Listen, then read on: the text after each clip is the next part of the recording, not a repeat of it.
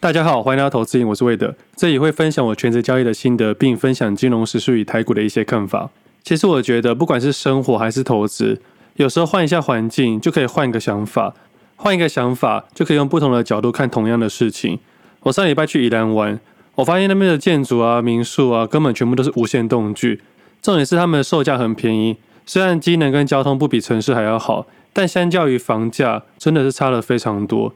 像我们一般人买房子啊，都会看格局、方位、地点、交通，还有就是无线的栋距。但是在宜兰哦，无线的栋距根本就是每一家的必备需求。我每次去宜兰玩的时候，都想说这个栋距如果在台北的话，一坪至少开价超过一百万以上。其实我有时候在想，许多人会去台北打拼，为的是想拿更好的福利，赚更多的钱。不过相较之下，如果在台北买房子，假如准备了两千万的资金，也只能在台北买一个像鸟巢一样大小的格局。但如果一样是两千万，你在宜兰可以买个龙穴。所以说，如果换个环境，可以换个脑袋，换个思维。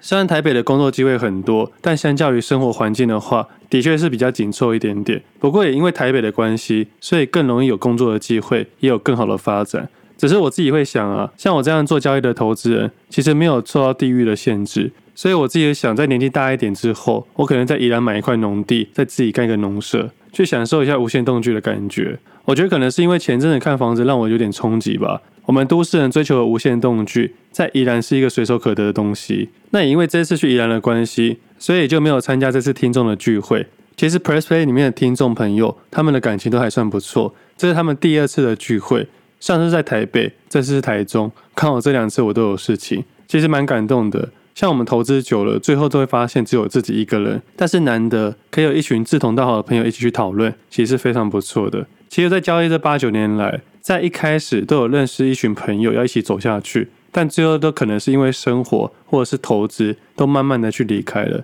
走到最后，真的只剩我一个人在交易市场里面交易。原本认识的那些朋友都没有在交易了。但是做了投资瘾之后，慢慢认识了一些听众朋友，有些人会写信给我，有些人会私讯给我。其实走到后面呢、我觉得投资好像是个互助的感觉。你提供你的资讯，你提供我的想法，我们互相去交流。你找错了问题，我想办法解决，就可以优化我的交易模式。其实，在一来一往的情况下，我们彼此都在进步。其实后来我有在思考，每周录 Podcast 跟每周写 Pressplay 对我自己交易有帮助吗？原本的我其实是疑问的，但后来我发现，其实对我本身的交易也是有帮助的。因为我发现，每当我写出文章的时候，或分享一个内容的时候，总是会有很多很多的听众提出问题。当我发现这些问题是我没思考过的，或是我忽略到的地方，我就会钻研这个问题，并解决这个问题。久而久之的情况下，我发现我以前可能没发现的细节也被我发现了。所以每当写文章的同时，我也在咀嚼我自己的交易策略，也可以透过这些平台记录我的每一项交易跟每一个细节。那其实近期的市场没有什么要讨论的东西，市场的行情就是一种轮涨的概念。我不知道其他人的账户是什么样的，但是我可以猜得出来，一定还有不少的投资人纠结于过去的股票跟过去的交易。我打个比方好了，在去年六七月的时候，我提醒了听众朋友要小心这个海贼王，因为当时啊是需要做全额交割的，而很多新手投资人不懂什么叫全额交割，却去做了全额交割。我有一些营业员的朋友，他们都有问我这些事情。其实很多营业员，他们本身自己也不知道什么叫全额交割，也没有处理过这样的客户。因为多数会交易全额交割的客户，都是属于特别的客户。那既然是特别的客户，就自然会有主力的客户。主力客户一直在玩全额交割股，至少我认识的都是这样子。那这些新加入的投资人，才刚学会要怎么圈存的时候，就等着被这些高手给宰掉了。听众朋友，不知道可不可以想象？圈存的意思就是要先有钱才能去做交易。那圈存这件事情是提前做的，也就是说你在圈存的当下，很多人都知道你圈存了。那既然有人知道你圈存了，那代表你已经悄悄暴露你的踪迹了。而且一般的交易人啊，顶多就圈存二十万、三十万、一百万，很少会超过一千万的。但是人家主力都是一亿、两亿、三亿的圈存。这个理由很简单，因为圈存听起来风险很大。但既然是风险很大，多数人只会用少少的钱去圈存，那可想而知，少少的钱几乎都是小散户，自然就很难赢这些圈存的高手了。所以我过去常常分享到，不要去碰你不懂的商品，也不要去操作那些似懂非懂的东西，也更容易让投资人步入更大的风险。我知道大多数人的心态是这样子：我用少少的钱去玩某样东西，玩了这样东西，不管是权证、期货、选择权或股票都一样。很多人用这种心态去面对交易市场，也就是把你的每一块钱看得很淡很薄。那对于我们这种全职交易人，我们对于每一块钱都非常的认真，我们从来不马虎，每一块钱都是辛苦赚来的，自然我们看待这件事情就非常认真，自然我们的胜率会比较高一些些。但那些把这些少少的钱去尝试新的东西的时候，自然他们输的几率就非常的高。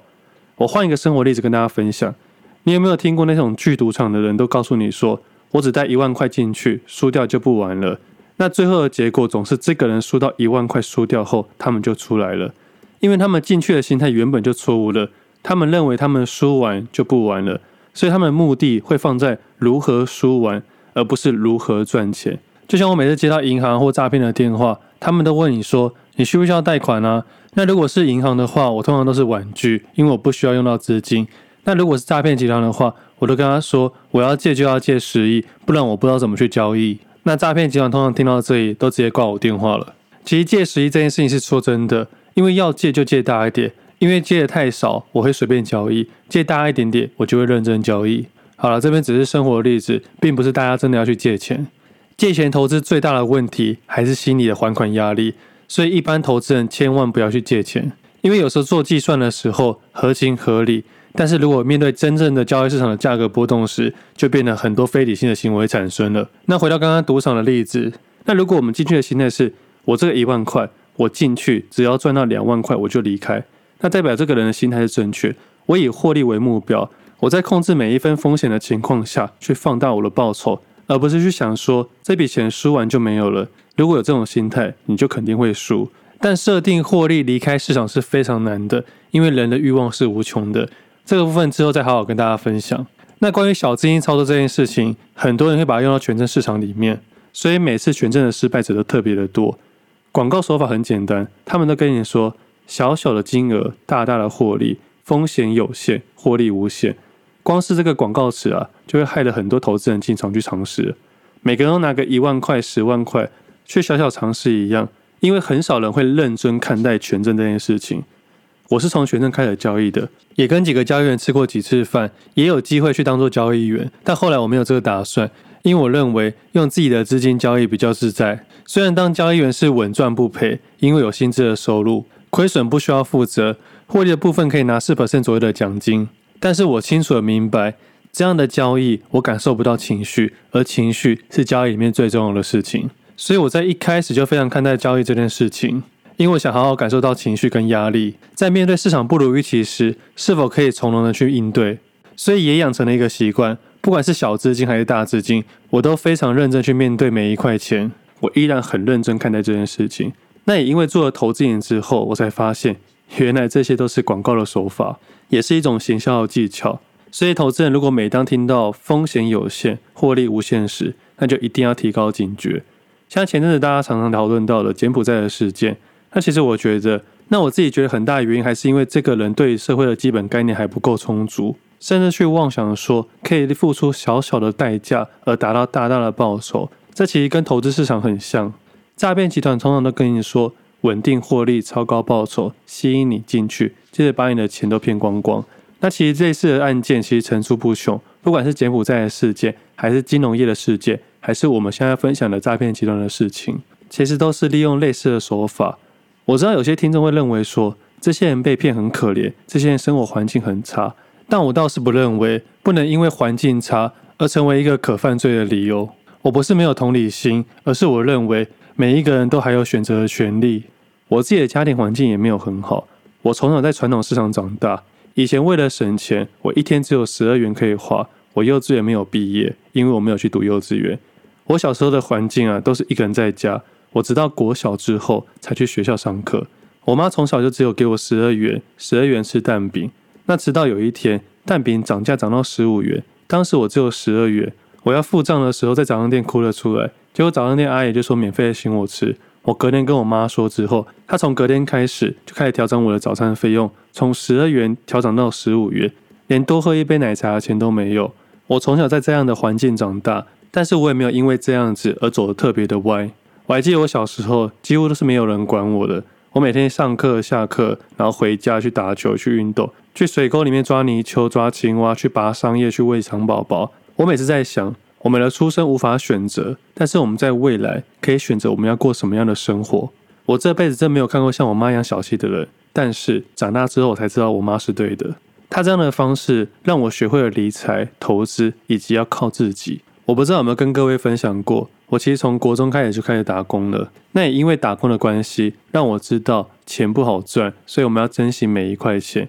投资市场改变我的生活，也改变我的思维，也改变我的生活品质。我很感谢交易市场，但是同时我又非常尊重这个交易市场。我曾经犯过错，我曾经小看它过，但后来我也慢慢理解，原来都是价值观的问题。那要解决这个问题，就是维持原本的价值观。如果投资人现在交易不顺的话，可以去回想一下你在交易前的那种对于市场的尊敬还有没有存在。如果已经遗失了，赶快把它找回来。找回来之后，再重新开始，重新设计，才是一个健康的心态。我知道现在多数人已经开始烦恼说，早知道当初应该买多一点点，因为现在市场价格已经上涨了。我们就会后悔当时为什么不买多一点点？为什么当时不 all in？为什么当时不去杠杆？但这些都是事后论。与其去想那些有的没的，不如好好看现在的账户的变化以及市场价格的变化。也可以去试着思考，如果价格回到当时的价格时，你还有没有勇气用现在的思维去买入呢？其实近期的市场比较主流，就像运动类股、生技类股，以及这几天的餐饮连锁类股。其实市场的资金从大型股转到小型个股，我不敢说这边是高点还是低点，但至少在今天以前，我已经去掉所有的杠杆了。那至于要不要放空这件事情，目前还是没有持有任何一笔空单，我还是持续观察之中。我觉得市场里面还是有不少个股可以去操作。那除了刚刚上面讨论到了，其实近期的面板、电池，还有今天稍微动起来的造纸类股，都有稍微吸引到我的目光，但也没有太多的动作，持续观察之中。那其实这一个月的行情是非常的好的，但还是有部分的投资人纠结于过去的交易、过去的个股。我在书章节的第一章节的第一段就提到，话题才是交易市场里面最重要的事情。你的公司再好，股票再好，没有目光、没有话题、没有题材，就无法吸引市场资金的注意。那如果等到市场资金都注意，市场话题也发生了，才去研究这只个股的时候，通常都已经来不及了。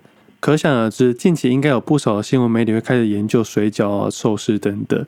但是八方云集这间公司啊，其实在今年二月十七号的时候，在盘后就有巨额的交易。当时我特别注意到，有大资金用一百二十五元，总共卖了三千一百九十一张，总共四亿元的金额，做了单笔的巨额交易。以当时盘后的数据可以看到，主要是由国泰卖给阳信、元大、麦格里、华南永昌跟凯基证券。虽然在当时不知道背后的目的，但是当时以日均量不到百张的八方云集来说，的确吸引到我的注意。所以在二月二十四号那一天的 Press Play 里面的长文，就以八方云集来讨论一下巨额交易的一些手法跟一些看法。那其实这种事情在交易市场非常的常见，但是在当下我们是无法知道他们背后到底要做什么事情。而当时的我会认为，可能是为了疫情后的一些考量去做交易的。那我自己下一次注意到它的时候是五月十号当天。当天我发现市场没有什么特别的主流股，唯一特别亮眼就是二七五三的八方云集，当时带量又带价，也突破了波段的新高。当时在盘后也在脸书上面分享的，当天的潜意识啊，主动点了八方云集来吃，因为整体市场里面的亮点就只有八方云集。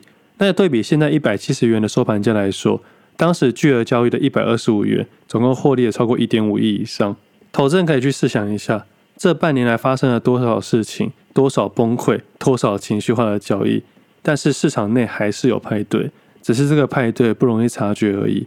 过往因为电子科技类股的关系，让我们的加权指数特别的亮眼，也吸引了多数投资人去注意到它，进而忽略了市场总共超过两千只的个股可以交易，市场里面总是有派对，而这个派对不一定每次在电子科技类股上面，也不一定每次都在海运股上面。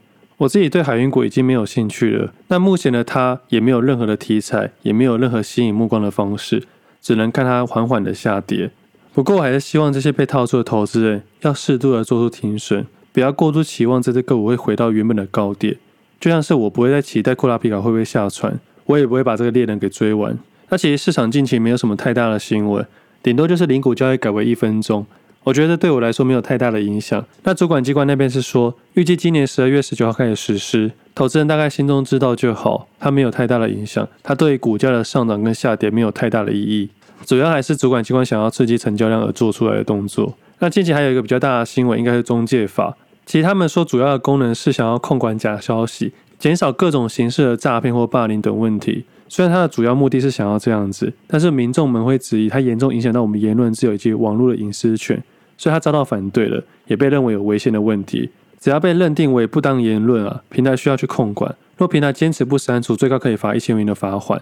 同时还可以透过电信手段阻断使用服务。那草案的第十八条的规定，如果主管机关认为啊，平台上面的资讯为谣言或不实的资讯，且违反法律规定者，可以向法院申请资讯限制令。法院的责任窗口必须在四十八小时之内做出裁定。那这一条也让很多人提出质疑。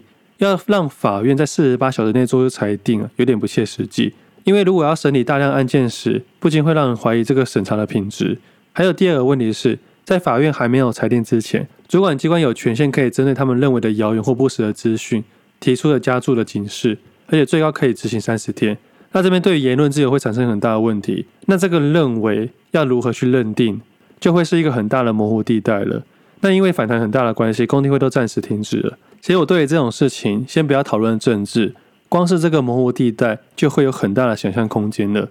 怎么认定？如何认定？由谁认定？其实这跟金融市场里面的很多问题都有差不多类似的概念。只要认定的条件由特定人士去主导，就很容易有模糊的地带，就很容易会有利益的关系。像是我之前讨论到的，主管机关在某一年认定说要用他们的钱去救那些僵尸股。而这个僵尸股是哪些个股都不知道，那有没有可能违法图利某些厂商、某些公司？是非常有可能的。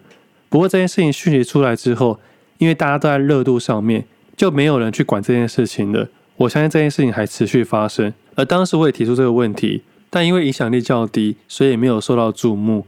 那我们的钱啊，就是这样一点一滴的不见了。那近期看盘的内容大概是很多小型股都开始动起来了，也就是说。近期的交易市场投机意味比较浓厚，市场最爱炒作的投机类股主要是生技类股跟银建类股，近期也有带量带价。我倒是认为投机类股不是不能交易，但交易的时候要特别小心，注意流动性的问题，部位不可以下太大，以及看谁跑得快。要做中长期的投资人比较少，要做小型股的投资人比较多。那对于指数上面还没有太多的想法，目前如果要做的话，会以做空为主。那市场个股里面会以做多为主。目前市场还有一些轧空的行情，也就是说，国家虽然是看空，但是个股内的小型股，只要融券额度较多的话，就很容易快速的上涨，就很容易快速的喷射，大概是这样子。那最后的部分，我来回答一下 Q 的问题，主要是 IG 上面的限时动态的问题。那问题比较多，我不知道可不可以回答完，我就尽量快速的回答。第一个问题是，单笔投入长期来看还是优于定期定额？我觉得统计方式不同，数据会不同。那第二个问题是。请问为了自己做定期定额，会以哪个时间点划分？是双周或月还是半年呢？如果今天是定期定额的日子，这只个股又刚好价格更便宜，会加码定期定额的金额吗？基本上自己定期定额的部位很小，所以会以月为周期，那不会因为价格变便宜而增加我定期定额金额，因为我们永远不知道价格会不会更便宜，这才是定期定额的目的。那下一个问题是，若定期定额预计每个月投入一万五，在设定扣款日上。分散在双数日扣款，或其中一天直接一万五全扣，有什么差别吗？我觉得差异不大，主要还是看你自己想要扣款的日子。那下一个问题是，会建议用小额当冲训练自己抓转折的盘感吗？